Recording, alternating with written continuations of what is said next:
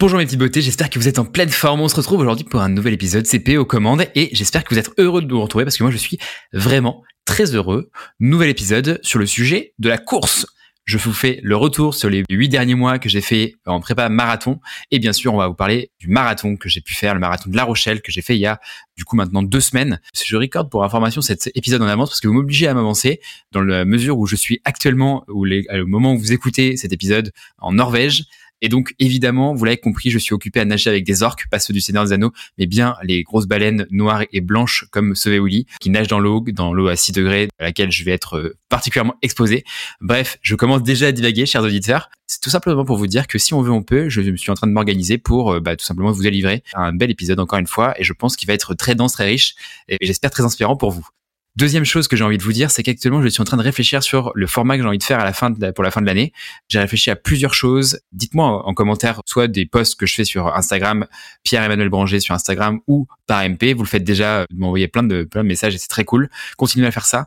Donc, donnez-moi vos idées. Moi, j'ai pas mal de petites idées. Je me suis dit, euh, est-ce qu'on fait des épisodes normaux pour la fin de l'année? Est-ce que on fait des épisodes plutôt type capsule où je vous donne, par exemple, tous les outils que j'utilise dans ma vie de tous les jours, à la fois sur mon business, mon organisation, mais à la fois aussi sur ma santé, mon, mode de vie, etc. Est-ce que je vous fais euh, voilà des épisodes un petit peu plus courts, genre de 15-20 minutes, plus denses sur le contenu que je vous délivre, vraiment accès éducationnel? Bref, voilà, j'ai plein d'idées. Dites-moi ce que vous préférez, ou alors peut-être que vous voulez tout simplement un épisode comme d'habitude classique, classico-classique comme on dit, et je comprends très bien si c'est le cas. En tout cas, moi je serai au rendez-vous. Encore une fois, même pendant les fêtes, je serai dans vos oreilles. Voilà. Et eh ben écoutez les amis, on va pouvoir attaquer directement avec les news de la semaine. Et ça sera du coup des news qui seront assez courtes cette fois-ci. J'ai bien retenu la leçon les amis. Oui, PE, il parle que des news, là là. Non, non, non. Alors c'est mon podcast, donc je vais vous parler de ce que j'ai envie, ok? Et deuxième chose, c'est que j'ai quand même des choses à vous dire sur les news qui me semblent intéressantes. Parce que euh, je parle de moi, effectivement, mais l'idée c'est derrière ça, c'est que vous le réappliquez encore une fois à votre vie personnelle. Donc je vous explique, je lance le jingle pour les news de la semaine. Let's go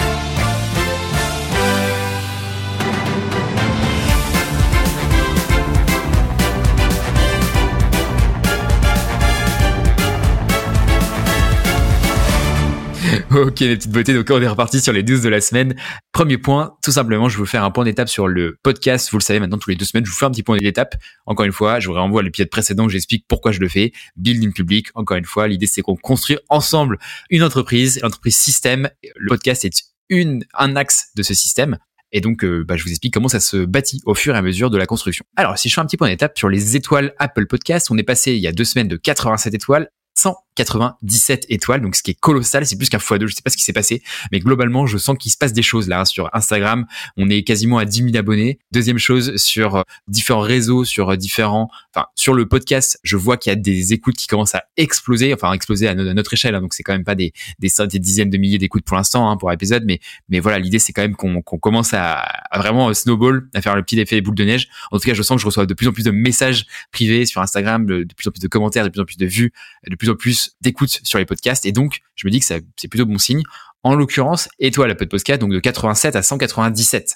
Sur Spotify, je sais pas encore une fois ce qui se passe sur Spotify. On était à 50 étoiles il y a deux semaines, on est passé à 66. Il y a toujours une belle augmentation, mais s'il vous plaît, ne me laissez pas sur le nombre 66, qui vous le savez est assez connoté et pas forcément très positivement. Donc, je vous invite s'il vous plaît à mettre des étoiles, ne serait-ce que pour ça, sur Spotify. Et voilà, ne faites pas les gratuits encore une fois. S'il vous plaît, je vous partage du contenu de valeur. J'espère, en tout cas, de contenu gratuit. Je vous donne accès à les top performers qui vous partagent leurs histoires, leur, euh, parcours, leur système. On le décortique ensemble. Je, je vous un peu tout ça. Et donc, l'idée, bah, c'est simplement essayer de me renvoyer l'appareil en mettant des étoiles, ce qui me permet d'être mieux référencé, d'avoir plus de légitimité, d'inviter des invités encore plus gros. Pour info, j'ai des petits invités sous le coude là que je vous ai recordé. Vous allez kiffer les petits amis. Le début d'année, j'annonce, j'en trop mouillé que ça va être patate, patate de forain, étoile, enfin bref, tout ce que vous voulez. Mais en tout cas, ça va être le feu d'artifice. Donc voilà, je vous annonce début d'année fracassant.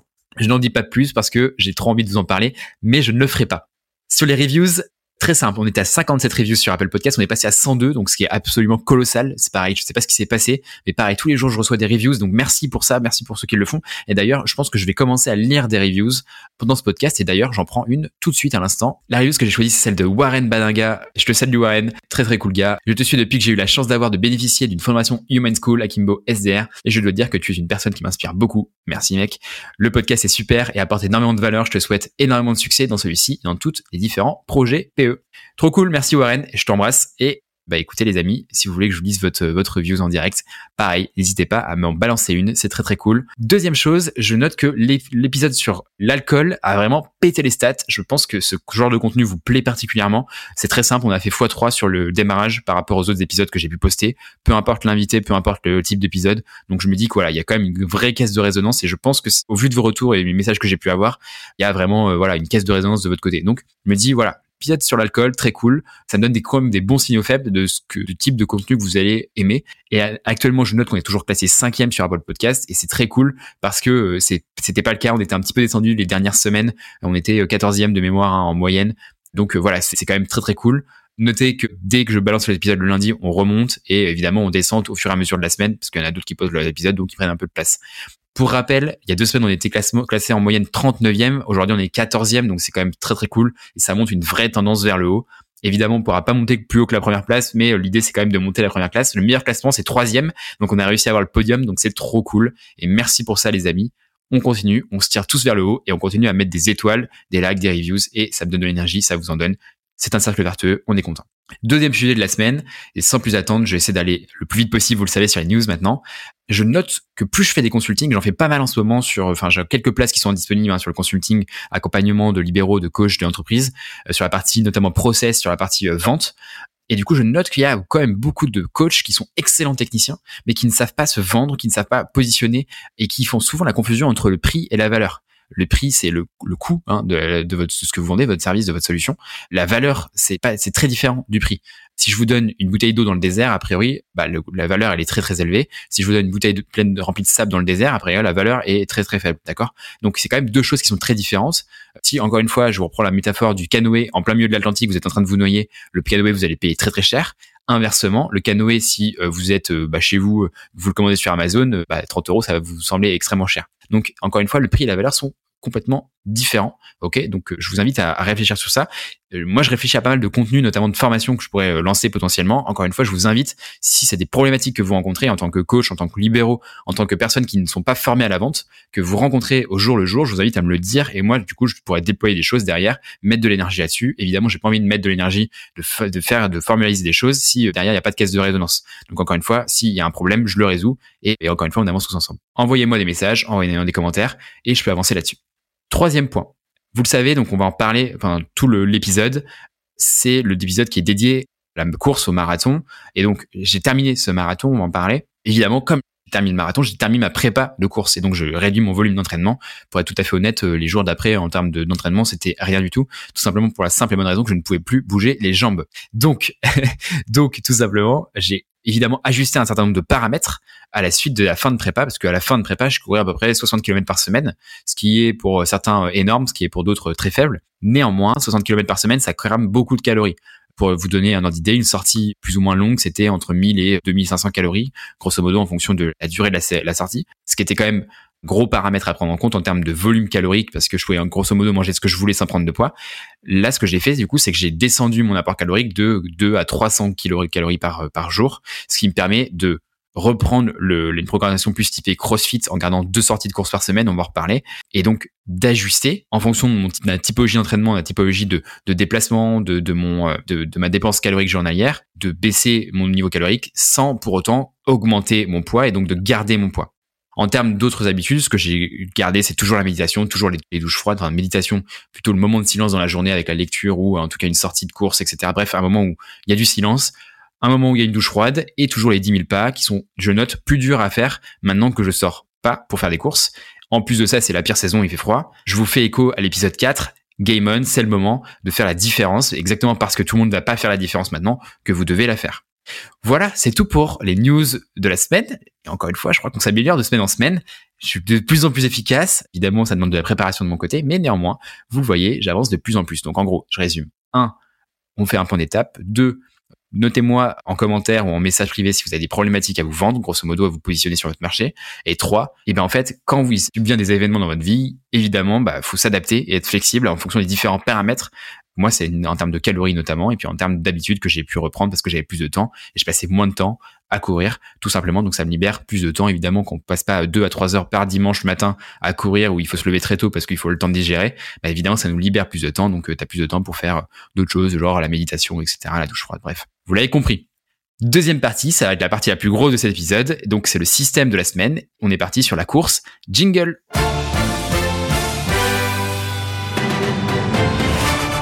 Ok les amis, donc un épisode qui me touche particulièrement, où je suis vraiment très heureux, un peu ému, je ne vais pas vous le cacher, parce que si je fais cet épisode, ça veut dire que j'ai terminé ma prépa pour le marathon, prépa qui m'a demandé énormément de temps avec 4 à 5 sorties par semaine. Évidemment, très peu de sorties loupées, donc une, énorme dédication. C'est une des, choses que je priorisais dans ma vie de tous les jours. Et donc vous le comprenez, c'était un de mes objectifs principaux, donc qui, prenait du temps et de la dédication, de l'intellect, du focus, etc. Je vous fais donc un rapide historique de la course, pourquoi je me suis mis à courir un marathon, comment ça en est venu, etc. Enfin bref, je vais essayer de tout baliser. Bon les amis, du coup vous le savez, j'ai toujours été un très gros sportif et chez moi quand j'étais petit, il y avait une règle qui était très simple, c'est que vous faites ce que vous voulez, mais vous faites du sport. Et c'était obligatoire. Donc tout ma famille, donc mes frères et moi, on devait choisir forcément un sport euh, sur lequel on était engagé. Et d'ailleurs, si on était engagé au début de l'année de faire, je sais pas, du basket par exemple, bon, on devait aller faire du basket jusqu'à la fin de l'année. Ça, c'était obligatoire, même si on n'avait plus envie de le faire. C'est un point d'ailleurs que je note qui est très intéressant et très important et que on retrouve dans beaucoup de sportifs de haut niveau, ce que notion d'engagement sur un club que même si on n'a plus envie d'en faire, on va jusqu'à la fin de l'année un autre sujet. Mais bref, ce que je voulais que vous compreniez, c'est que j'ai toujours été un très gros sportif. J'ai fait 15 ans de karaté pour ceux qui me connaissent. En termes de positionnement, j'ai été septième en français, en kata pour ceux qui connaissent le karaté. J'ai fait énormément de compétitions depuis que je suis tout petit. J'en ai fait depuis que j'avais 5 ans. Donc c'est vraiment quelque chose où euh, j'étais habitué à en faire euh, départemental, régional, national, bref, européenne au maximum. Donc j'ai vraiment fait beaucoup de compétitions, beaucoup de sports depuis que je suis tout petit. J'ai aussi fait du handball avec les copains. Là, c'était plutôt divertissement. On était hyper nuls. Mais pour autant, j'en ai fait pendant 4-5 ans. Mais qu'est-ce qu'on se marrait? C'était, euh, c'était assez marrant et assez génial. À partir de mes 16 ans, bah, c'est le moment où on veut avoir des pecs hein, pour les nanas. Voilà, tout simplement. Et donc j'ai commencé à faire la méthode la fée avec mon meilleur pote Vincent. On se tirait la bourre. Et donc euh, bah, c'était pour les pecs, euh, pour les meufs. donc euh, c'était un peu mes premiers mes premiers moments où j'ai fait de la prépa physique. On faisait des pompes, des tractions, bref, la méthode la fait quoi, poids de corps à l'ancienne. Et après ça, pendant toutes les années de prépa, j'ai fait toujours du karaté hein, en parallèle, mais surtout aussi en prépa physique, je faisais ce que ce qui était fait par Tony Horton, vous mettrez les liens en description. Euh, ça a pris un petit coup de vieux, mais pour autant, ça s'appelait le P90X, P90X. Il y a eu la version 1, 2 et puis la version 3 qui m'ont donné des très très très bonnes bases en préparation physique notamment. C'était beaucoup basé sur euh, des circuits training euh, avec des haltères, etc. Beaucoup de poids de corps, beaucoup de traction, beaucoup de pompes. Bref, c'était un peu la continuité de la méthode Lafay et ça m'a vraiment beaucoup aidé en termes de préparation physique. C'était ma seule préparation physique pour le sport, donc pour le karaté en parallèle de ça. Et depuis, on va dire 7-8 ans, quelque chose comme ça, j'ai commencé le CrossFit, vous le savez. Et pour vous donner un peu le palmarès, sur les derniers quarts de finale euh, donc des, CrossFit euh, Games, j'ai été classé dans le top 100 français. Donc j'en ai fait quand même à bon niveau. J'ai pas jamais dit que j'étais excellent en CrossFit, j'ai toujours fait un petit peu de compétition en équipe et en individuel, j'ai jamais fait des résultats exceptionnels. Néanmoins, je me démerde, je suis pas trop mauvais. Donc voilà, je suis dans le top 10%, on va dire, des participants euh, aux Open, donc aux compétitions qui sont en fait les championnats du monde de CrossFit, mais qui sont ouverts à tous les adhérents de la planète. Donc je me tape classe euh, généralement dans le top 10% plus ou moins. Donc euh, ce qui est pas trop mauvais, ce qui est pas légendaire, mais ce qui est pas trop mauvais. Pour vous donner un, ordre d'idée, j'ai quand même un bon passif sportif. Je suis quand même dans ma boîte connu comme le mec qui fait du sport, en tout cas comme le mec qui est complet. Néanmoins, et c'est là où ça devient intéressant, c'est que j'ai jamais été bon en course j'ai jamais, et j'insiste sur le mot jamais, été bon en course. Même plutôt été une énorme chips. C'est-à-dire que je partais vraiment de zéro. C'était un énorme point faible. Et même au CrossFit, quand j'en faisais en compétition, j'étais toujours classé dans le top 5, dans le top 5 des derniers. C'est-à-dire que dès qu'il y avait un WOD, donc un entraînement, un workout of the day dans la compétition qui était prévu avec de la course, ben je savais qu'il fallait que je me classe bien avant cet événement parce que après cet événement, je serais évidemment mal classé. Donc évidemment, à chaque compétition, ça faisait beaucoup de frustration. À chaque fois, je me disais, allez, euh, faut que je me fasse une session, faut que je m'entraîne, que je me fasse une programmation dédiée. Mais en fait, quand tu t'envoies déjà 5 à 6 entraînements par semaine, voire des fois deux fois deux entraînements par jour en CrossFit, t'as pas envie de t'envoyer deux, trois, quatre entraînements de course par euh, semaine, surtout sur un truc où strictement aucun plaisir. Donc la course a toujours été une énorme souffrance pour moi. Et même dans mon enfance, le foncier, ça a toujours été un problème. J'ai toujours eu la capacité de courir longtemps parce que je compensais notamment avec mon mental, et c'est un peu toujours ce que je fais aujourd'hui. Mais courir longtemps et vite, ça, c'était beaucoup plus compliqué. J'avais toujours une bonne base sur tout ce qui était fractionné parce que ça correspond plutôt pas mal à l'effort du type CrossFit. Mais pour autant, courir, je sais pas, 20 km, pour moi, ça, me semblait complètement impossible. Et surtout, 20 km à une certaine allure, ça me semblait mais complètement euh, légendaire et complètement impossible. D'ailleurs, les premières fois où je suis sorti, on en reparlera, mais euh, courir une heure, genre pour moi, j'étais tellement fier de moi, quoi. Genre, c'était, c'était incroyable. Donc j'ai toujours eu un gros point faible sur le sur le foncier et ça s'est accentué avec le CrossFit parce que on fait toujours des WOD donc encore une fois des workout of the day de 10 15 allez 20 minutes grand maximum, c'est très très rare de dépasser les 20 minutes notamment dans les quand tu fais les cours collectifs parce que concrètement le, cours c'est un créneau d'une heure donc t'as pas le temps de faire des WOD de plus de 20 minutes en général et donc ça s'est accentué parce que je n'entraîne que ces formes-là et très très peu les formats de 40 minutes, une heure et même plus et encore plus d'une heure ça n'arrivait strictement Jamais. Maintenant, la question, c'est pourquoi est-ce que je me suis mis à courir un marathon? Pour ça, j'ai besoin de faire une petite digression. Et si vous avez suivi les, épisodes précédents, ça va vous aider, je pense, à, mieux comprendre. Vous savez, l'an dernier, j'ai fait un travail de reprioriser les choses les plus importantes pour moi pour avoir un système d'aide à la décision. Donc là, donc là, vous dites, ouais, PE, il arrête pas de se répéter, blablabla. Oui, j'ai une croyance absolue en la répétition. Je pense que la répétition, c'est quelque chose de très important et ça aide chacun à bien s'imprégner des éléments et que vous ayez au moins un bon contexte. Donc là, je vous remets le contexte. Il y a un peu plus d'un an, j'ai eu besoin de designer, de redesigner ma vie, de comprendre ce qui était vraiment important pour moi et d'écrimer ce qui était pas important pour moi et donc de définir un petit peu bah, les, les choses les plus principales dans ma vie. Depuis quelques années, j'avais le sentiment de ne pas passer assez de temps avec mes meilleurs potes d'enfance, en l'occurrence Théo et Vincent pour ne pas les citer. Et comme on habite loin, c'était un petit peu la solution de facilité de dire que je suis trop loin donc je peux pas venir. Et donc j'avais un peu cette culpabilité, mais surtout j'avais un sentiment de dire le temps passe et je les vois pas très souvent. On se parle évidemment très régulièrement si c'est pas pour dire euh, tous les jours, mais néanmoins, physiquement, c'est quand même différent de les voir et ça me fait super plaisir de les voir à chaque fois. Et donc, c'était toujours un petit peu triste de mon côté de dire, je suis accaparé par le boulot, mais je peux jamais voir mes meilleurs potes. En repriorisant, je me suis dit, mes meilleurs potes, ma famille, etc., c'est quand même très important pour moi et je le mets au-dessus en termes de priorité de mon travail. Donc, désormais, mon système de décision indiquera que je vais prioriser ces choses-là par rapport à mon travail. La réalité, c'est que si on veut que ça soit une priorité, ben, on peut le faire devenir une priorité, tout simplement. J'ai donc accepté de faire une course d'obstacles que Théo m'a proposé de faire, alors que quelques années auparavant, je pense que pour être tout à fait honnête, je me serais esquivé car j'aurais dit que j'avais trop de boulot, ce qui aurait été totalement vrai, mais au fond, encore une fois, est-ce que ça aurait été ma prio? Je ne suis pas sûr. Lors de cette course à obstacles, c'était un vrai bon moment, c'était un format frappadingue pour ceux qui connaissent. Et donc Théo a reposé d'en faire d'autres et notamment de faire un marathon et le marathon de La Rochelle qui était la mère patrie. Pourquoi maintenant? Je sais, je sais qu'en fait, je pars pour vivre à Montréal à partir du mois de mars. Et donc, je me suis dit que c'était une des dernières occasions de faire un truc avec mes proches, avec mes potes. Et donc, je me suis dit, let's go, on s'inscrit au marathon de La Rochelle. La Rochelle étant ma mère patrie et surtout, chers auditeurs, La Rochelle étant extrêmement plat. C'est un détail qui est extrêmement important pour la suite des événements. Je me suis dit que c'était plutôt une bonne idée de, faire ça tout simplement. Donc, let's go, on s'est inscrit sans possibilité d'annulation. Et donc, euh, bon, on n'avait pas de choix. Quoi. En parallèle de ça, si vous vous en rappelez, ça tombe pile poil à un moment où je change de taf. Et donc, c'est aussi le moment où je pars à la Martinique. Entre parenthèses, oui, on dit à la Martinique et non pas en Martinique. Et c'est là-bas que je fais mes premières sessions de course. Pour info, je fais en solo, sans ravito, sans aucune gourde, une sortie de 15 km dans les montagnes. J'en chie ma race, pour être tout à fait clair. Et j'ai cru que j'allais crever. Et au bout de 15 km, vraiment, j'étais blanc comme un linge et j'ai vraiment cru que, que j'allais mourir. Ne faites pas ça chez vous, faites de la progressivité, n'allez pas courir du jour au lendemain 15 km sans entraînement, notamment pas dans les montagnes, notamment pas à la Martinique où il fait euh, genre 40 degrés vers midi. Évidemment, vous doutez bien que je suis parti vers midi et non pas vers 7 heures du matin où il aurait fait meilleur. Mais bref, ça c'est euh, les expériences diverses et variées. Ça fait beaucoup de parallèles, mais en parallèle de ça, à ce même moment, j'entame ma sèche, dont je vous ai déjà parlé avec l'épisode avec Mathias Rota, que je vous invite à regarder, qui était très cool et surtout sur lequel j'ai des très très bons retours. Et donc je me suis dit que les planètes étaient un peu alignées et que ça allait aider de ouf faire du cardio pour cette sèche, ce qui est un peu vrai honnêtement puisque tu augmentes ta, ta dépense calorique et donc concrètement les planètes sont un petit peu alignées.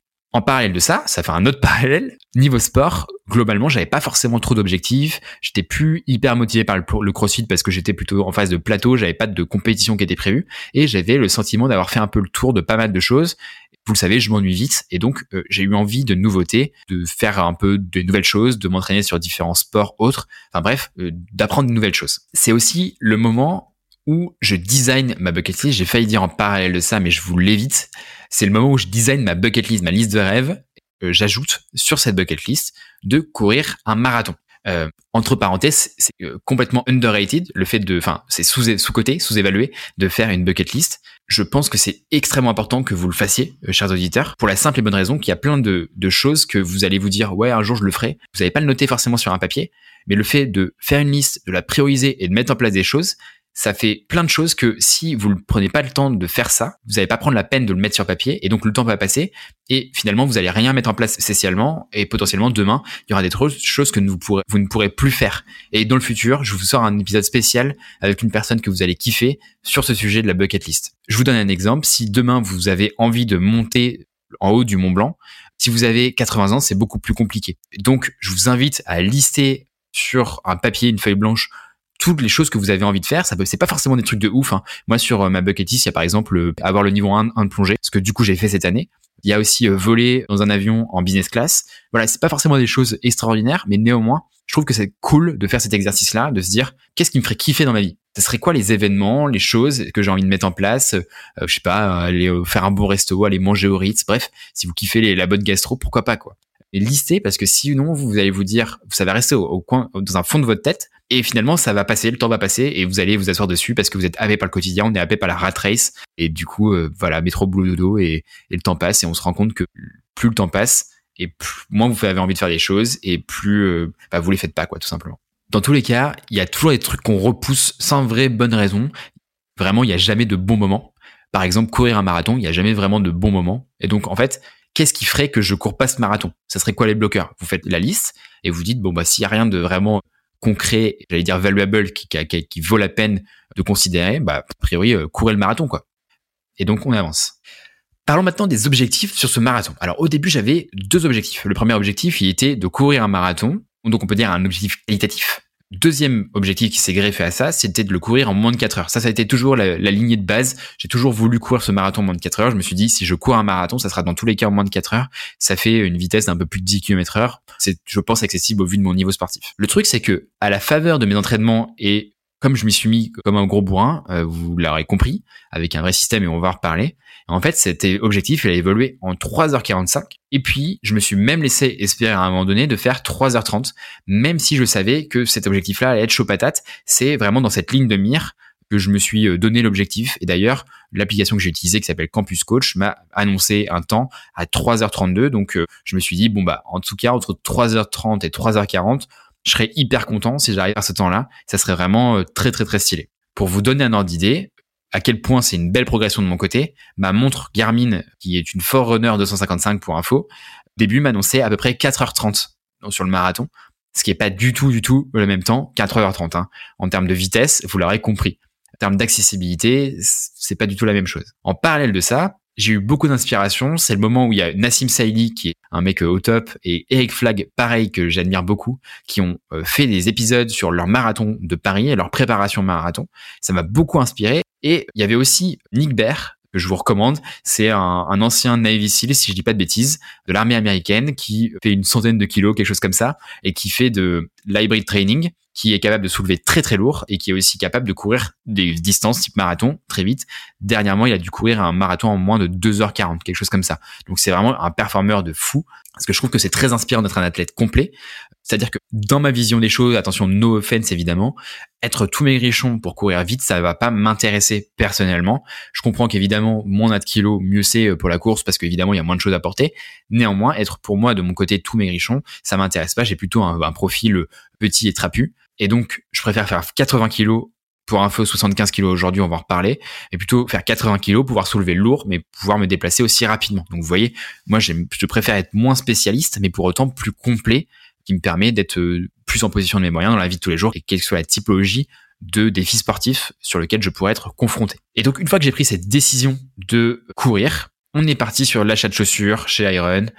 Je me suis documenté à mort. J'ai gobé masse de vidéos sur la course, sur les chaussures, sur l'équipement, sur la clinique du coureur. Bref, plein, plein, plein de contenu sur les ultramarathons, sur tout ça. Je me suis nourri énormément. C'est quelque chose que je regardais euh, notamment pendant mon petit déjeuner le matin. En tout cas, pendant que je buvais mon, thé avant de courir, quoi, grosso modo, et mon café avant de courir le matin. Au petit déj. Donc j'ai toujours ce moment un petit peu de décompression où le matin, vous le savez, hein, je, pour ceux qui écoutent les podcasts régulièrement, c'est pas forcément le meilleur moment pour moi où je suis le, le, plus éveillé et le plus bienveillant envers les personnes qui sont autour de moi. C'est pour ça que je suis tout seul devant mon ordinateur et que je me réveille péniblement. Et donc pour pas commencer à bosser comme un ouf parce que c'est impossible le matin, il n'y a pas de réseau. Et en fait, je me visionnais plein de vidéos sur YouTube de Nick Berg justement, de tips, de comment est-ce qu'on devait courir, etc. Bref, j'ai binge-watché énormément de choses là-dessus et je trouve ça très cool. Je ai vraiment pris goût à ça et on voit des paysages en termes de course qui sont euh, absolument sublimes, divins fabuleux et donc euh, ça m'a vraiment beaucoup motivé. En termes de système, de comment est-ce que je me suis organisé pour courir, en fait j'ai délégué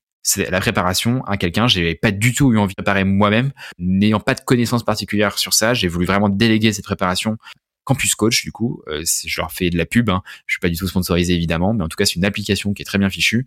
En gros, vous rentrez un certain nombre de paramètres et ça va vous designer un programme d'entraînement sur mesure, en tout cas semi-personnalisé, en fonction bah, de vos temps, etc., enfin de ce que vous voulez faire, etc. J'ai trouvé que cette programmation, pour vous faire un petit retour, était très cool, très progressive grosso modo, hein, vous le savez, c'est extrêmement important euh, d'avoir un programme euh, pour faire n'importe quoi déjà. Et aussi, je, tiens à vous noter que j'avais un défi en parallèle de tout ça, c'était de ne pas me blesser pendant les mois parce que vous savez, la course a quand même une sale réputation en termes de blessures notamment. Et je ne me suis absolument pas blessé pendant les huit mois. Je n'ai absolument pas eu besoin de consulter un médecin pendant ces huit mois. J'ai peut-être quelques petites douleurs euh, quelques jours, mais ça s'est très rapidement résorbé. Donc vraiment hyper content. Avoir un plan que vous soyez en course, que vous soyez en business, à la salle, n'importe où, c'est un no-brainer. Ça fait gagner masse de temps. Le temps, c'est la ressource la plus importante parce qu'il y a plein de gens qui ont fait les crash tests avant vous. Il y a plein de gens qui ont fait des tests, qui ont fait des erreurs et donc qui ont capitalisé sur ces erreurs-là. Donc vous, vous avez juste à prendre appui sur les gens qui ont fait des erreurs en, avant vous. Et donc, ça vous fait gagner énormément de temps. C'est des raccourcis de, fou. Donc, ne perdez pas de temps, surtout à faire n'importe quoi et à ne pas avoir de plan, parce que c'est la meilleure moyen de ralentir votre progression, en tout cas de progresser, mais peut-être pas aussi vite que ce que vous pourriez progresser. Donc, mettez le maximum de, de, de, de ressources sur les coachings, sur les process, sur les systèmes que vous mettez en place. Ça va vous faire gagner énormément de temps. Au démarrage de cette course, il y avait un début qui était très difficile parce que, bah, comme vous l'avez compris, j'avais aucune expérience, de course, aucune vraie expérience sur du foncier, sur du long. Et donc, vous l'avez compris, c'est une énorme prise d'immunité de mon côté. Bien que je sois un énorme sportif, au début, je courais, je pense, quelque chose à 8 km heure. Ça fait du, pour ceux qui connaissent, c'est du, à peu près du 7 au kilomètre. 7 minutes au kilomètre, 7,30 même sur les premières sorties. Donc, au démarrage, clairement, il y avait des petites mamies qui me doublaient alors qu'elles étaient toutes recroquevillées sur elles-mêmes. Bah, une énorme prise d'humilité tout simplement parce que je repartais à zéro sur un sport et j'avais beau avoir des grosses épaules, c'est pas ça qui euh, allait euh, m'aider en tout cas sur euh, sur cette pratique là. Donc on repart à zéro, on baisse la tête, on prend de l'humilité, on met le Lego de côté et puis on réapprend tout de tout de zéro. Et pour info, c'était la deuxième fois que je faisais cet exercice-là dans l'année, puisque j'ai appris le snowboard aussi dans cette année. Et c'est un exercice que je vous recommande particulièrement, de vous mettre un petit peu en inconfort d'apprendre une nouvelle chose, parce que en termes de connexion, je pense neuronale, le fait d'apprendre une nouvelle chose, c'est euh, très stimulant, très grisant même, hein, de sentir qu'on progresse, etc. C'est trop stylé. Pour info, moi j'avais du mal à me motiver au début, hein, même si j'avais mon plan que je devais exécuter. Vous savez, c'est pas très compliqué pour moi d'exécuter un plan, c'est même assez facile, parce qu'avec l'habitude, la discipline du sport, etc., le business, bah, je suis habitué à exécuter des, des, des plans.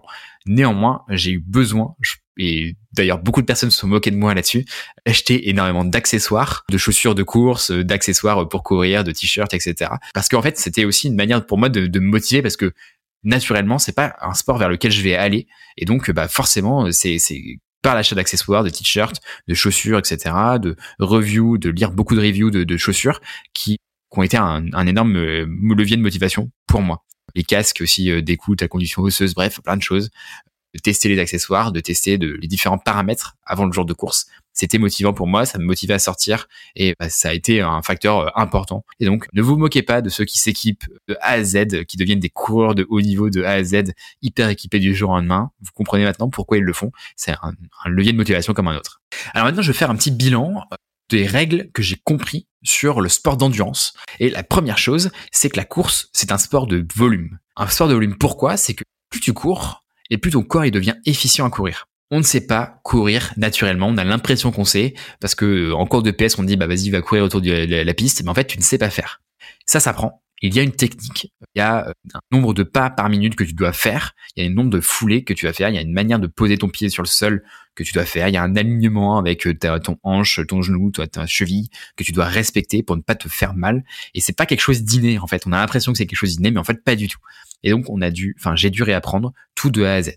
Le deuxième point, c'est que c'est comme tout, c'est la dose qui fait le poison. C'est-à-dire que si tu fais des incréments euh, d'augmentation hyper rapides en termes de volume, euh, d'une semaine, tu passes à deux entraînements à cinq entraînements la semaine d'après, il y a de fortes chances que ce volume-là te cause des blessures, en tout cas soit néfaste pour ta progression. Donc il faut y aller tranquillement, c'est la dose qui fait le poison.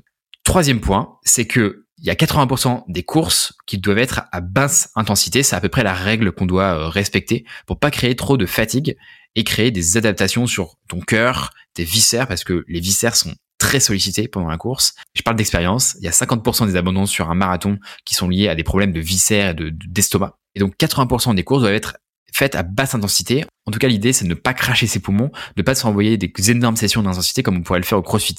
Et ça, ça a été un petit moment assez long à comprendre de mon côté, parce que évidemment, bah, euh, évidemment, je suis plutôt conditionné à faire du fractionné, des séances où on met justement de l'intensité sur le CrossFit, et donc, bah, se dire que il n'y a pas de session trop lente, ça a été compliqué pour moi au démarrage. Le quatrième point, c'est que on ne court jamais trop lentement. Et ça, c'est pareil, ça a été un point qui a été long à intégrer de mon côté. C'est que quand il y a, 80% de vos sessions qui doivent être faites en endurance fondamentale, en tout cas 80% de votre volume de course qui doit être fait en, endurance fondamentale, donc à un rythme qui est facile où vous pourriez parler avec un, pote sans être essoufflé. Donc c'est vraiment très lentement. Et en fait, ce qu'on dit, c'est qu'il n'y a pas de vitesse trop lente pour la course. Le trop lent, en fait, c'est quand même efficace. Et ça, pour moi, c'est quand même assez contre-intuitif parce que si je fais un parallèle avec la salle, si je prends un dumbbell, un haltère de 1 kg et que je fais même des milliers de répétitions, bah, a priori, ça va pas me faire grossir mes muscles. Donc, c'est quelque chose qui est, qui était pas euh, très intuitif de mon côté. Je suis un noob et donc, encore une fois, j'ai une posture de débutant et donc c'est pour ça que bah, j'ai pris ces éléments-là et je les ai appliqués sans trop réfléchir, en nourrissant l'intellect et en comprenant qu'il y a d'autres mécanismes de progression dans ce sport en particulier sur l'endurance. C'est aussi, et c'est le cinquième point, un sport qui nécessite un mental de malade. Concrètement, les ultra trailers, je ne sais pas comment vous faites. Hein. S'il y en a qui écoutent, je ne sais pas comment vous faites parce que même dans un marathon, on passe et même dans des courses de 5 km, hein, on passe par des stades mentaux qui sont fada. C'est-à-dire que moi, je suis habitué à me mettre des énormes doses, des grosses grosses doses, à avoir envie de vomir, à, avoir euh, genre de plus voir la lumière, euh, étant vraiment dans une zone violette violette, même plus rouge, hein, mais vraiment violette, euh, cramoisie, éclatée. Pour autant, ce sont des efforts qui sont quand même assez court et assez intense et donc limité dans le temps. En course, ton cerveau, il a le temps de passer par tous les états. Il va te faire poser la question de pourquoi tu fais ça, pourquoi tu te fais ça, etc., etc. Et donc, la bonne nouvelle, c'est que j'ai commencé plutôt dans la bonne période, donc en mars, avril, donc vers le printemps. Puis après, il y a eu tout l'été, puis tout le mois de septembre, et puis quand même octobre qui était ok. Il faisait vraiment toute la belle période pour euh, se mettre à la course. Mais là, dernièrement, il pleut, il fait froid de fou, mais tu te dis avant de sortir, mais pourquoi est-ce que je me fais ça? Enfin, c'est vraiment dur. Il y a un paramètre qui était intéressant à comprendre, c'est qu'aussi plus je me disais que c'était cataclysmique en termes de temps, et plus en fait je me, disais que les gens n'allaient pas sortir, n'allaient pas courir, et plus ça allait me, galvaniser, plus je me sentais euh, fort d'être sorti et fier de moi d'être sorti, et donc plus je me disais que j'allais creuser l'écart à ce moment-là, et donc euh, plus les minutes passaient, plus je me disais ouais, je suis en train de, de prendre de l'avance sur les autres. Bref, euh, c'est un peu ma manière peut-être de fonctionner, mais en, néanmoins ça me motivait de dire que plus les gens ne vont pas le faire et plus je vais le faire et plus ça va être cool. Bref, vous l'avez compris, c'est un sport avec un mental de, de malade qui est très challengeant intellectuellement, mais qui pour autant te t'aide aussi à aller dans un nouveau stade de discipline parce que si tu es capable de overachieve, de, de délivrer sur euh, ce sport-là, a priori, ça va avoir, plein de répercussions dans le futur parce que tu vas te dire, ouais, mais regarde, cette session de fractionner sur un tapis de course où tu avais l'impression d'être une souris, que tu t'es envoyé, c'était hyper dur mais en fait, tu as quand même tenu, tu l'as quand même fait, et dans le futur, tu te rappelles de ces moments-là où tu as été en situation de réussite, et du coup, tu te dis, ouais, c'est très quand même très très cool. Il y a aussi un autre point, je crois que c'est le sixième point du coup, où euh, on reprend contact quand même avec la nature, avec le silence. C'est un énorme kiff pour moi qui été de courir dans les montagnes vers Toulon euh, cet été. Idem, quand j'étais me faire tatouer euh, en Suède en septembre, j'ai fait du coup, c'était ma sortie longue, donc j'ai dû faire 15 km dans Stockholm, et c'était le meilleur moyen de visiter la ville, hein, bizarrement. Et d'ailleurs, sur ce travail Garmin, il y a plein de gens qui ont mis des itinéraires hyper cool pour euh, courir et visiter du coup la ville. Et je trouvais que c'était un quick win hyper intéressant pour euh, bah, visiter la ville. Euh, et je trouvais ça hyper malin en fait Bref, j'ai trouvé que c'était un énorme kiff de reconnecter avec l'extérieur parce que bon, étant dans une salle de CrossFit la plupart du temps, ou en tout cas dans une salle de musculation, bah l'extérieur je le voyais quand même pas très souvent, et donc ça fait quand même du bien. On prend aussi le soleil. Vous savez, hein, il y a quand même des effets très intéressants au niveau hormonal, niveau rythme circadien sur le morning sunlight, donc la, lumière le matin sur, qui rentre dans vos yeux. Donc euh, voilà plein de, cercles vertueux qui sont mis en place et euh, je trouve que c'est quand même très très cool. Le septième point, c'est que je me suis remis dans une dynamique de progression. C'est-à-dire que concrètement, il y a plein de fois où j'ai battu mon record sans faire exprès, dans des séances qui étaient complètement random, où à la fin de la session, ma montre me disait ah bah t'as fait ton meilleur temps sur 10 km. Et là je me disais ah mais trop stylé, j'avais même pas fait exprès de battre mon temps sur 10 km et pourtant je l'ai quand même fait. Et donc bah encore une fois, tu te remets dans une progression où tu un sport où tu es débutant, donc potentiellement tu as des noob gains, donc des gains de progression qui vont très vite au démarrage. Et encore une fois, ça te met dans une situation de réussite où tu progresses vite. Et donc, bah, forcément, quand tu sens que tu progresses, ça encourage de ouf et ça te met dans un sentiment de, ouf où tu te sens bien et tu sens que de semaine en semaine t'avances, t'apprends des nouvelles choses. Bref, c'est un cercle vertueux qui m'a vraiment fait du bien d'apprendre d'apprendre des choses et de me sentir progresser. Le dernier point, et donc je crois que c'est le 7 ou 8e, je me rappelle plus, je suis désolé, c'est l'intentionnalité, encore une fois. Un point très important dans ce podcast, vous l'avez compris, c'est que tu peux juste faire ton marathon, tu peux juste faire ta course, ou alors tu peux faire ton marathon, lire tous les articles sur la nutrition, sur les ravitaillements, sur les équipements, ingénieriser toute la pratique, le moment où tu vas prendre ton ravitaillement, est-ce que tu vas le prendre à 5 km, est-ce que tu vas le prendre à 6 km, comprendre combien de glucides ton corps est capable d'ingérer par heure, comprendre tel accessoire, où est-ce que tu le mets, est-ce que tu mets plutôt dans ton dos, est-ce que tu mets plutôt sur ton ventre, comprendre l'impact de prendre 500 grammes avec toi versus 200 grammes sur 40 km. Bref, en fait, l'idée c'est que tu peux encore, encore une fois, être un peu en pilote automatique et subir un petit peu cette préparation, ou tu peux mettre une intentionnalité très forte et te dire euh, comment est-ce que je peux optimiser le moindre paramètre pour euh, délivrer bah, soit de la performance, soit euh, bah, kiffer hein, tout simplement, et tu vois, d'être actif, d'être mettre de, de l'intellect là-dessus, ce qui est quand même très stimulant et galvanisant. Si je vous fais un petit résumé sur le marathon en lui-même, on a eu des conditions de ouf, il faisait froid, il faisait beau, 35 premiers kilomètres, c'était incroyable, j'étais invincible. Et même à un moment donné, je sais que j'ai dit à haute voix, c'est ça le mur, parce que vous savez, il y a un mur à 30 km à peu près, où on se dit, euh, c'est le moment où ça devient dur pour euh, les coureurs, et où euh, tout le monde commence à marcher et fait la gueule. Et à 35 km, j'ai dit, ouais, c'est ça le mur, ou à 30 km, j'ai dit, ouais, c'est ça le mur, vas-y, on va, on va le voir le mur, on va voir qui c'est qui va le dominer.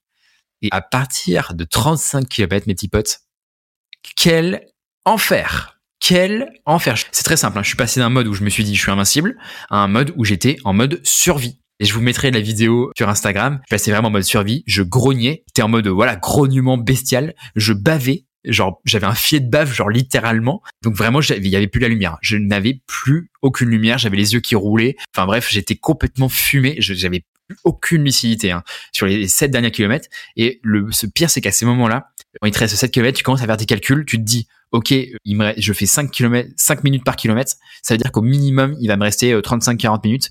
Pour vous donner un ordre d'idée, j'ai couru les 35 premiers kilomètres à 4,56 par kilomètre en moyenne. Et je suis passé à la fin, je crois, à 5,40. Donc j'ai vraiment perdu à peu près une minute par kilomètre, ce qui est vraiment énorme euh, en termes de, de descente, hein, de d'écart entre 4,56 et ouais, 5,30, 5,40 ou quelque chose comme ça. Donc on est vraiment, vraiment, vraiment chié. Et je pense que mon analyse a posteriori, c'est que j'ai pas assez bu. J'avais que 250 millilitres pour euh, toute la durée du marathon. J'avais beaucoup de gel, donc j'ai bien mangé, j'ai respecté mon, plan de nutrition, mais pour autant j'ai pas assez bu, ce qui m'a fait que j'ai eu probablement des crampes intestinales. Et concrètement, j'ai eu l'impression qu'on était en train de m'éviscérer à la fin du marathon. C'était horrible, la pire douleur de toute ma vie au niveau du ventre, des crampes abdominales qui étaient mais vraiment horribles. Et encore une fois, en train de baver, de grogner. Donc euh, heureusement, tout le monde m'encourageait, euh, criait mon nom allez Pierre-Emmanuel, let's go et tout. Et heureusement qu'il disait ça parce que vraiment, euh, il y avait que ça que j'entendais parce que j'étais complètement dans un autre monde, dans un autre univers. Et versus le CrossFit où ça dure quelques secondes, quelques minutes maximum, bah là, ça fait, ça a duré 40 minutes où j'étais vraiment euh, en mode lumière noire, je voyais plus rien, j'étais vraiment focus sur le fait d'arriver, de survivre juste. Et pour vous donner un ordre d'idée, j'ai pas du tout marché, mais ça a été quand même la pire épreuve de ma vie en termes de douleur. Et même en arrivant, une fois que je suis arrivé, que j'ai passé la ligne, je tremblais, j'avais mal aux jambes et je j'ai pleuré, non pas, enfin, je pense qu'il y avait un peu de, plaisir et de joie, mais euh, j'ai surtout pleuré de douleur, tellement j'avais mal à mon corps et tellement c'était horrible. Et le lendemain, c'était horrible. Le surlendemain, j'en parle même pas, j'ai eu l'impression d'avoir la grippe et je suis monté à 42 fièvres.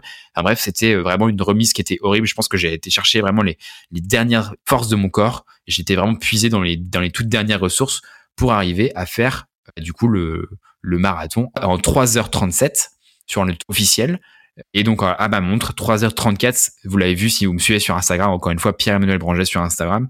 Je vous invite à me suivre parce que vous aurez mon actualité, le backstage, les coulisses de ce podcast en direct.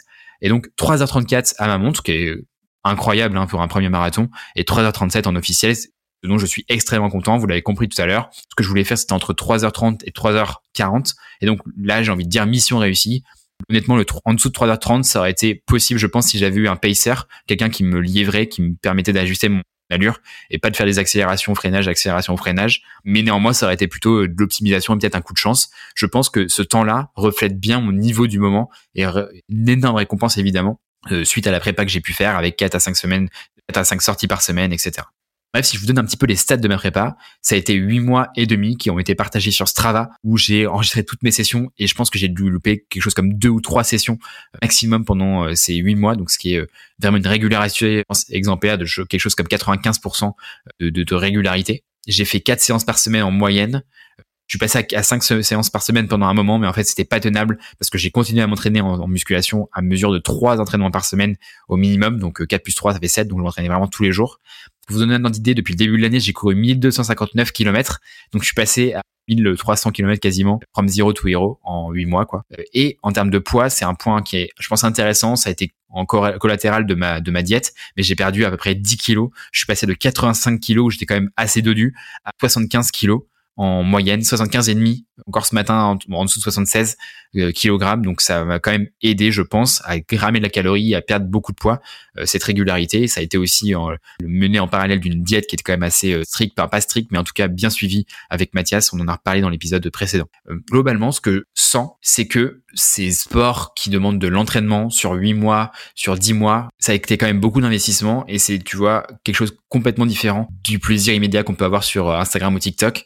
En fait, la joie, la fierté qu'on peut ressentir de soi est quand même totalement différente. Et ça faisait longtemps que j'avais pas été aussi fier de moi que dans l'achievement de ce processus-là, dans l'achievement de cette préparation et aussi évidemment dans la réalisation de ce beau temps et de ce beau marathon a été mené d'une main de, de maître. Donc je suis vraiment euh, très content, très très content d'avoir géré là-dessus. Maintenant la question, c'est de se dire qu'est-ce que je vais faire après le marathon? Bah tout simplement, je vais pas m'arrêter de courir parce que c'est quelque chose maintenant pour lequel je prends beaucoup de plaisir. Encore ce midi, j'ai été courir une dizaine de kilomètres. Euh, donc en fait, ma prochaine étape c'est en mars, c'est le Summit de Paris. D'ailleurs, s'il y a des gens dans les auditeurs qui veulent le courir avec moi, et eh ben ça sera euh, avec grand plaisir. En revanche, j'ai repris le CrossFit et ça me fait du bien de reprendre un peu l'haltérophilie, les sports de force, les WOD, la gymnastique. Bref, ça m'avait manqué. Et donc je me suis dit qu'en fait j'avais pas envie de me repartir dans une prépa qui était stricte et, rigoureuse. Et donc ce que je fais, c'est que je fais simplement deux entraînements de course par semaine, tout en préservant cinq entraînements de CrossFit par semaine, ce qui fait que finalement je m'entraîne tous les jours. Et euh, ça me permet à la fois de faire mon fractionné avec le CrossFit en faisant des, des intervalles training, et d'un autre côté de faire un peu plus de foncier avec la course en deux entraînements par semaine, soit de l'endurance, soit de l'endurance active. Je pense que ça au moins permettre de préserver mon niveau et de viser un moins de 1h40 sur le Summit de Paris, sachant que j'ai déjà fait cette stat, en tout cas j'ai déjà fait 1h41, donc a priori, je pense que le 1h40 devrait être euh, quand même assez, euh, assez accessible au vu de mon niveau actuel. Les leçons que j'en ai tirées de ce marathon, c'est que ça confirme et ça rappelle que les choses chiantes, ça fonctionne. Bien dormir, bien manger, ne pas boire d'alcool, etc., etc. Bref, avoir une vie un peu relou, un peu ce que les gens diraient euh, chiante. Moi, je considère pas que ce soit chiant, mais en tout cas, ce que les gens lambda diraient euh, chiant, eh ben, ça peut être relou, mais pourtant, ça marche, ça porte ses fruits et ça donne confiance euh, dans le fait de respecter sa parole. Il y a plein de fois où j'ai eu la flemme d'y aller. Par contre, il n'y a pas une seule fois où j'ai regretté d'y être allé et je suis content de me dire que en amont, j'ai été dit PE, t'y vas, tu vas faire ta séance. Je l'ai fait et donc j'ai respecté ma parole et donc ça m'a validé encore une fois l'image que j'avais de moi et ça m'a permis de, confirmer l'image positive que j'avais de moi. En plus de ça, on l'a déjà déjà parlé, j'ai repris une position d'humilité qui m'a fait vraiment du bien et euh, ça m'a fait du bien de repartir à zéro sur un nouveau domaine que je ne connaissais pas. Je m'envisage même de faire pourquoi pas des ultra trails au Canada une fois que je serai euh, parti courir dans les montagnes. Je pense que ça peut être aussi euh, très cool avoir des beaux objectifs comme ça, ça aide aussi à prendre des décisions qui sont dures pour la vie. C'est-à-dire que tu aurais l'occasion, par exemple, de sortir tard un soir ou autre, c'est de te faire du plaisir court terme. Pour autant, tu l'évites parce que tu sais que tu as un truc plus important à gérer. Donc, en fait, c'est une question de, matrice de choix, encore une fois, de maîtrise de décision. Et en fait, comme tu as cet objectif-là, ça t'oblige à être, à faire des choix peut-être un peu plus aiguisés, de prioriser cette chose-là par rapport à d'autres choses que tu pourrais avoir dans ta vie euh, lambda. Et encore une fois, j'en ai déjà parlé sur les émotions À l'arrivée, j'ai pleuré, de douleur, oui, mais aussi parce que j'étais extrêmement fier de moi. Je me suis repassé en boucle dans la tête tous les moments où on m'appelait euh, le pingouin à l'école, tous les moments où on se moquait de moi parce que j'étais un petit gros, euh, tous les moments où euh, j'étais à la salle en train de faire des, des fractionnés, où j'en ai chié, où j'ai cru que j'allais jamais réussir, tous les moments où je suis sorti sous la pluie, où il faisait froid, toutes les fois où j'ai eu la flemme et je suis quand même allé. Toutes ces choses-là, ça m'a permis d'être immensément fier de moi et ça a été extraordinaire en termes de motivation, en termes de sensation. Et pour ça, je suis extrêmement heureux d'avoir fait cette euh, épreuve sportive. Et euh, encore une fois, le podcast est hybride et je suis persuadé que cette leçon en termes de course, ça va avoir des effets collatéraux sur plein d'autres domaines dans ma vie, que ce soit sur la discipline de business, etc., etc.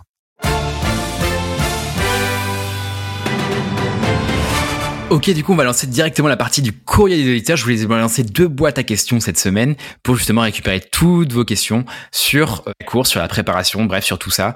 Et on va les répondre tout de suite. Alors, j'ai passé évidemment toutes les questions euh, du type pourquoi t'es beau, etc., qui ont notamment été posées par exemple par Thomas. Je te salue Thomas. Je pense que ce n'est pas vraiment l'objet de ce podcast. Et donc, j'ai passé à la question suivante qui est celle d'Antoine est-ce que tu as eu des moments où euh, tu avais des douleurs pendant la prépa, euh, blessures, contractures, etc. C'est une très bonne question Antoine et je te conseille de te renseigner notamment auprès de la clinique du coureur. Moi j'ai consulté un kiné euh, la Boétie extrêmement bien pour faire une analyse de la course. Ça m'avait donné beaucoup beaucoup de contenu éducatif de comprendre comment est-ce que je devais positionner mon pied, le nombre de pas que je devais faire par par minute, etc. etc.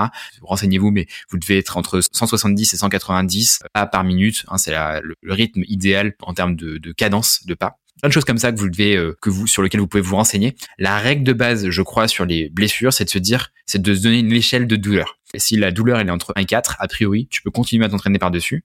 Si dès que ça dépasse le 4, a priori, il faut consulter. C'est la règle de base, a priori, que les kinés recommandent aujourd'hui euh, d'appliquer. Parce que, contrairement à ce qu'on pourrait penser, de ce que j'ai pu en comprendre en tout cas, pas parce que tu as une tendine, par exemple, qu'il faut systématiquement se reposer, contrairement à ce qu'on peut comprendre par le passé. Au contraire, tu as des mouvements de renforcement euh, qui peuvent être très positifs, très efficaces sur des blessures type tendinite. bref, c'est du cas par cas. Je fais évidemment aucune recommandation parce que c'est pas mon métier. En tout cas, pas encore aujourd'hui. Pour ceux qui le savent, je suis actuellement en pleine formation. Euh, je fais les cours du soir pour devenir coach sportif en parallèle de tout le reste. Hein. Je fais le bayésienne, si pour ceux à qui ça parle. Après, honnêtement, ça ne coûte rien de consulter, hein, je pense. Donc, euh, prends le taureau par les cornes, pour éviter que tu aies des blessures qui traînent. Moi, j'ai des blessures qui traînent depuis euh, des mois et des mois, et c'est toujours cool de prendre le taureau par les cornes, honnêtement. Traite-toi comme Beyoncé. Antoine, alors j'ai une question d'Eva. Comment tu fais pour t'y tenir? Chaque fois que j'essaie le run, j'abandonne, même avec une prog. Alors, il y a deux choses, je pense, qui peuvent te donner des réponses. Première chose, évidemment, d'avoir un objectif. C'est-à-dire que là, je me suis engagé à courir le marathon de La Rochelle.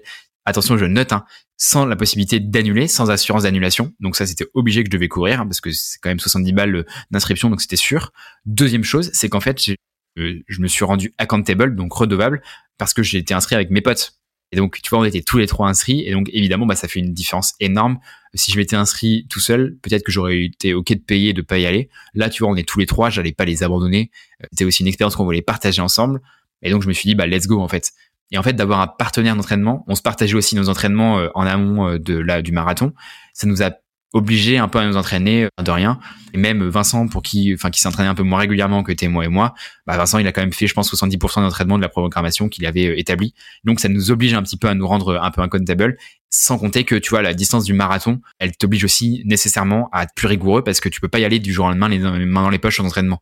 Autant à 10 km, bon, tu peux quand même essayer de jongler, te, te démerder. Autant à 42 km, je peux t'assurer que vaut mieux pas y aller euh, sans préparation parce que ça peut avoir, tu peux avoir des répercussions physiques qui sont très, très, très, très importantes. Une question de LV, quand tu es aux 30 km et que tu es dans le dur, qu'est-ce que tu petite voix pour te dépasser bah, J'en ai déjà parlé du coup élevé dans le podcast, mais c'est très simple. Il y avait deux choses. Déjà, je savais qui m'attendait à l'arrivée, notamment ma conjointe et ma mère. Et donc, je savais la fierté que j'allais avoir, et dans la fierté dans leurs yeux à elles, aussi de me voir arriver. Donc ça, c'était euh, évidemment, euh, j'en ai encore des frissons rien que d'en parler. Donc ça me donnait énormément d'énergie. Deuxièmement, je me repassais dans ma tête en boucle les moments où ça a été dur dans ma prépa, je me suis senti fier de moi, où je sais que j'ai dépassé ces moments-là où c'était extrêmement dur. Et en fait, il n'y a pas de secret. C'est euh, si au jour de la compétition t'appliques ce que tu as fait à l'entraînement, a priori tout va bien se passer. La compétition, c'est ni plus ni moins une répétition de l'entraînement à un niveau d'intensité un petit peu plus élevé. Si tu as fait les choses qui ont bien passé à l'entraînement, a priori, tout va bien se passer. Et peut-être même que tu n'auras pas besoin d'avoir un mur au niveau des 30 km. Hein. C'est aussi possible. Mais moi, ce que je peux te conseiller, c'est euh, de te repasser en boucle dans ta tête les petits moments-là. Et du coup, en parallèle aussi, c'est de avoir connu cette zone où tu es dans le dur à l'entraînement, d'avoir été dans cette zone de violet, de noir. Moi, je sais que j'ai une capacité très forte à aller dans cette zone de souffrance, de douleur. Et donc, euh, c'est vrai que ça m'aide beaucoup dans ces moments-là parce que je sais qu'il n'y a pas de questionnement de est-ce que je vais abandonner ou pas. Il n'y a pas de questionnement de est-ce que je vais marcher ou pas. C'est envisage même pas cette possibilité-là. C'est je continue et, et on y va, quoi. Question de Yann. Organisation, volume, équipement, test lactate, coaching présentiel. Euh, encore une fois, la question est vite répondue. Je me suis fait suivre notamment par euh, Campus Coach. J'ai aussi été consulté donc encore une fois chez euh, Kiné rue de la Boétie, qui est un organisme qui dépend de la clinique du coureur que j'aime beaucoup. Et j'ai énormément écouté aussi des podcasts, tu vois, de Runwise, de Endurance 30, évidemment du campus. Tous ces podcasts là qui m'ont donné beaucoup de, de nourriture intellectuelle pour les appliquer après dans mon entraînement. Après tout ce qui est organisation, euh, bah voilà, quatre séances semaine grosso modo. Sur le volume, j'avais entre 40 et 60 km par semaine avec euh, deux sessions euh, endurance fondamentale, une session de fractionné et après une session soit une session de seuil, soit une session de sortie longue, on va dire sur l'équipement, j'ai cinq paires de chaussures, cinq paires de chaussures. Donc j'ai des, j'ai eu des Oka que j'ai pas du tout kiffé que j'ai revendu direct, euh, eu des Mizuno que j'ai pas du tout kiffé parce que gros bateau, des, des gros trucs et donc euh, je les ai balancés, euh, enfin je les ai mis chez mes parents directement. Et maintenant je cours soit avec des Nike Pegasus 39 que j'aime beaucoup, je me suis fumé avec les Kindara 13 de Soconi que j'ai adoré. Je cours avec pour les runs tranquilles avec Invincible Run 3 ça, c'est très moelleux et j'aime pas de ouf pour être tout à fait honnête. Et ensuite, mes chaussures de compétition, ce sont des Vaporfly 3 de Nike que je kiffe de ouf avec euh, plaque carbone, etc. Bref, euh, c'est les meilleures chaussures euh, pour le moment du monde. Je les ai kiffées en plus à un style de ouf. Je les ai trop trop kiffées à son rose et à son trop stylé. Test lactate, j'en ai pas fait. Et coaching au présentiel, j'en ai pas fait non plus. Voilà. Deuxième question de Yann, du coup, c'est est-ce que tu aurais pu faire de différent, de mieux dans ta prépa? Alors, je pense que j'aurais pu optimiser un peu plus. L'erreur que j'ai fait sur le jour du, du marathon, c'est de pas assez boire, ça c'est sûr. Par contre, ce que j'aurais pu faire mieux demain après pas, bah, c'est évidemment me rajouter du volume, euh, je pense. J'aurais pu faire une cinquième session, voire une sixième session. Le truc, c'est que du coup, j'aurais sacrifié à la fois ma masse musculaire, parce que évidemment, j'aurais cramé trop d'énergie. Et en plus de ça, comme j'aurais fait que courir, je me serais moins entraîné et donc bah, j'aurais fait moins de training en résistance et donc probablement j'aurais perdu de la masse musculaire. C'était pas l'objectif. Comme vous l'avez compris, mon idéal c'est plutôt Nick Bear donc avec une grosse masse musculaire et être capable de, courir euh, longtemps et, vite. Donc, ce que j'aurais pu faire, c'est avoir plus de volume et faire que de la course, ce qui m'aurait permis, bah voilà, de me spécialiser. Mais encore une fois, c'était pas euh, un objectif et donc c'est pas un regret de mon côté. Donc voilà, euh, je pense que c'est surtout ça. Après, évidemment, peut-être que une ou deux ou trois ou dix sessions avec un coach en présentiel serait probablement accélérer ma progression. Je vois Domingo par exemple qui s'est fait coacher en présentiel, ça l'a permis d'exploser le jour du marathon et évidemment ça aurait été euh, ça aurait intéressant encore une fois j'en étais pas non plus à ce niveau là et cette envie de, prioriser à fond le truc et donc c'est pour ça que je l'ai pas fait Peut-être la dernière chose, c'est d'avoir un pacer le jour du marathon. J'étais censé avoir un, lièvre, mais euh, qui m'a lâchement abandonné. Johan, si tu écoutes ces podcasts, euh, il m'a lâchement abandonné du coup au dernier moment. J'étais censé avoir un deuxième lièvre sur les dix derniers kilomètres, mais qui m'a aussi lâchement abandonné. Pierre-Yves, si tu m'écoutes, et évidemment, j'ai eu des problèmes intestinaux juste avant, comme, d'habitude, hein, juste avant le marathon, enfin juste avant le départ. Euh, donc j'ai dû aller aux toilettes juste avant de partir. Et donc c'est pour ça que je n'ai pas pu courir euh, bon sas, en tout cas avec le, le drapeau, le l'oriflamme des 3h30. Et sinon, je pense que j'aurais pu être beaucoup plus régulier. Pour vous donner un ordre d'idée, les 5 premiers kilomètres, voire les même les 10 premiers kilomètres, j'ai passé mon temps à slalomer après les gens et donc de faire des accélérations, freinage, accélération, freinage. Je pense que ça c'était clairement pas optimal, mais néanmoins, je pense que ça s'est joué à ouais, 5 5 10 minutes d'optimisation. J'aurais clairement pas pu euh, faire mieux, je pense. Voilà les amis, on a répondu à peu près à toutes les questions que j'ai reçues, je pense en tout cas toutes les principales. Euh, je vous remercie pour votre écoute, c'était très cool encore une fois, j'espère que ça vous a apporté de la valeur. Encore une fois, ce que je vous invite à faire, c'est faire le lien entre les différents sujets. Aujourd'hui, on parlait de course, la semaine dernière, on a parlé euh, de développement plutôt personnel, avec l'alcool. Bref, je vous invite à faire du lien et pas juste lire, écouter les choses de manière passive.